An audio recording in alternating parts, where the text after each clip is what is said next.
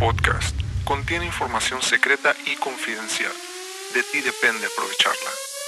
Bienvenidos al podcast HC.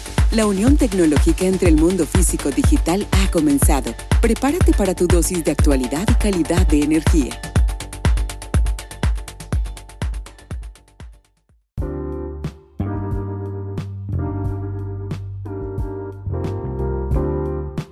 Bueno, voy, a entrar un poquito más en la cuestión de generalmente un lo que es en un sistema de distribución, ya metiéndome más a una red secundaria, que digamos que es donde, mm, te lo explico, es donde ya la energía está prácticamente lista para llegar a tu hogar, a tu oficina, a tu industria, después de haber pasado una serie de procesos y para que esta tenga una automatización adecuada para aprovecharla al 100%.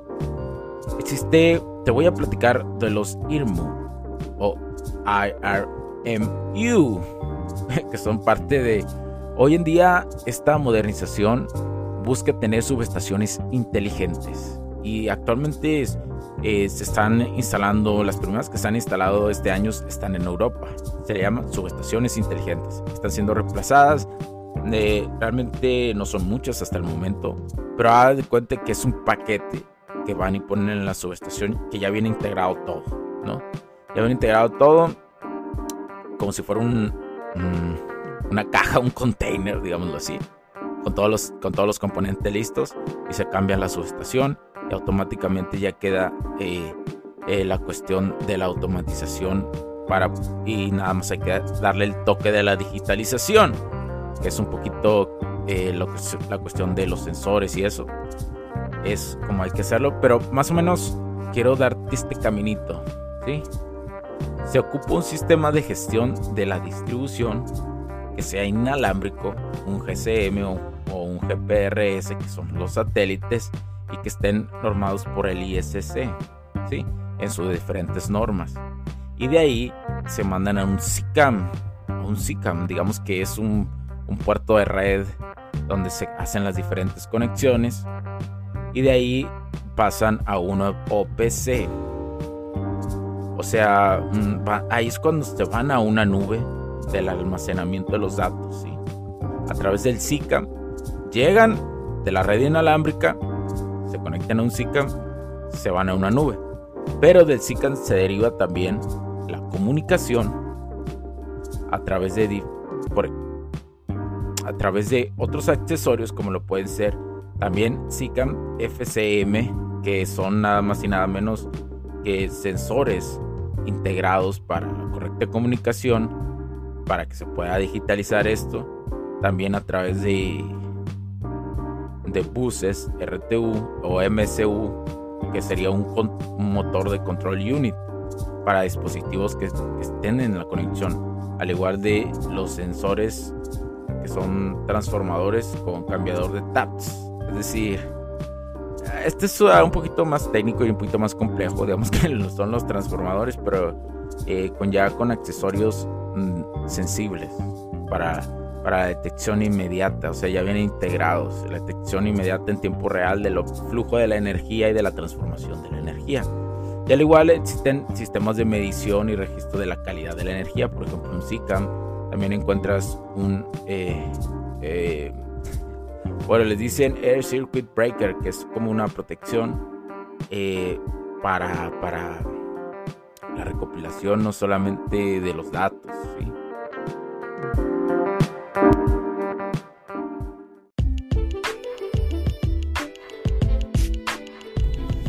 Sé que estás disfrutando de este capítulo y muchas gracias por tu tiempo. Hago esta pequeña pausa en él para pedirte por favor nos sigas en nuestras diferentes redes sociales como HC La Tecnología Crece, nosotros también, HC Distribuciones y Soluciones Tecnológicas. Y si deseas seguirme a mí en lo personal o a Hugo Cervantes, o sea, yo como...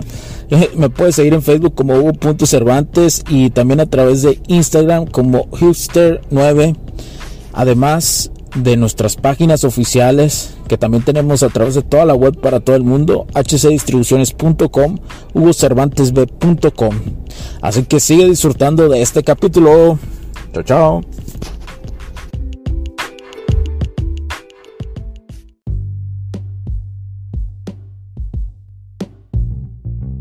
Eh, y lo que también podemos encontrar como un molde que es Circuit Breaker, ¿verdad? Que es parte de esto. Estoy dando unos términos generales, más o menos y unos nombres muy raros, pero eh, no, no quiero entrar a profundidad para no hacer muy largo este capítulo. Pero ese es, digamos, la esencia de la automatización, ¿sí? De las redes primarias y secundarias. ¿Hacia dónde va esto? Porque es una pregunta que me hacen mucho no solamente técnicos, ingenieros, sino las personas normales que dicen, oye, cuando una red eléctrica va a estar automatizada, eh, se necesita, eh, se necesita realmente tener todo automatizado, es un proceso. Ah, sí es un proceso, sí es un proceso, pero al momento de iniciar una automatización, por ejemplo, si tú en tu industria la inicias, o en tu casa, incluso en tu casa, en tus oficinas, empiezas a hacer inteligente, eh, se tiene que adaptar las redes a, también a que sean redes inteligentes, porque si no, no hay, hay, hay, hay 3Ds. Y esto lo, voy a mencionar, voy a decir, existen 3D, que son claves, que hay que tatuárnoslas en la piel. Um, a ver, es que permíteme checar mis apuntes rápidamente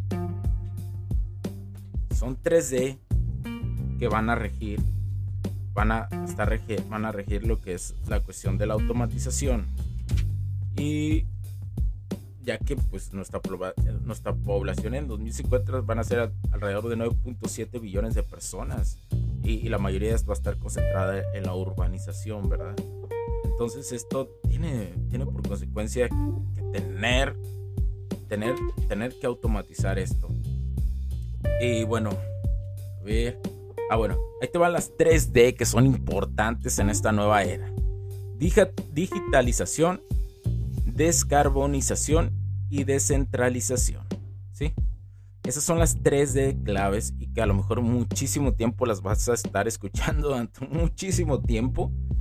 Pero cada una, pues ya te imaginarás qué es, ¿no? Digitalización, descarbonización, digitalización, la Big Data corriendo en tiempo real para poder eh, automatizar los sistemas, no, no, más no para automatizarlos, sino para saberlos, mejorar la automatización que tenemos, la descarbonización, pues es buscar lo más que se pueda, no solamente de un ámbito, no solamente de un ámbito de la cuestión de la generación macro de la energía, sino la generación micro. O sea, tener, así como hay paneles a nivel macro, en la cuestión de grandes estaciones de paneles solares también debe de haber, digamos, en los hogares o las oficinas también tienen que tener su, sus, sus, eh, sus, paneles, tiene que haber un balance entre los dos para que esto pueda funcionar.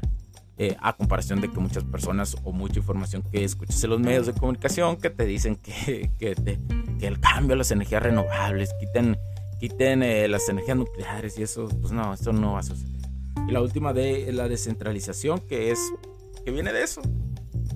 Que no solamente una vía de generación sea, sino intentar que, yo creo que sí se va a poder, que, que, el flujo de la energía en todos los aspectos siempre exista, ya no dependa nada más de una generación o de un solo camino.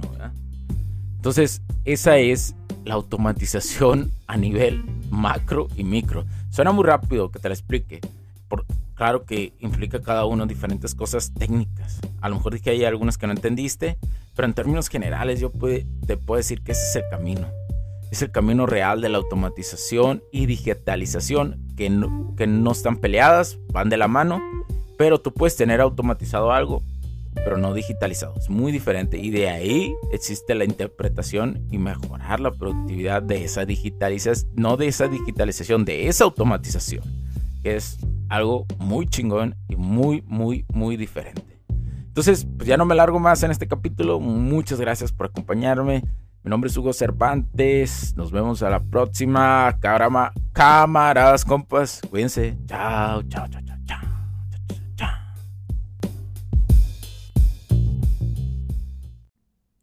Los puntos de vista y opiniones expresadas por los invitados, la audiencia y los conductores en este y todos los programas de HC La Tecnología Crece Nosotros también no reflejan necesariamente o están de acuerdo con aquellas de este concepto empresarial, los patrocinadores o plataformas de transmisión por Internet.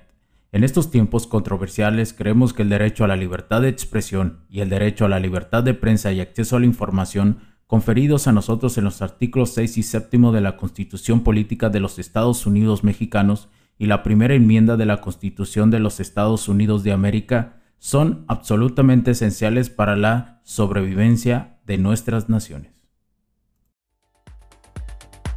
Esta sesión se acabó y ahora es tu turno de tomar acción masiva.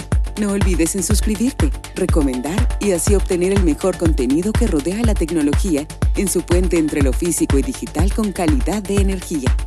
Cambio y fuera, cracks.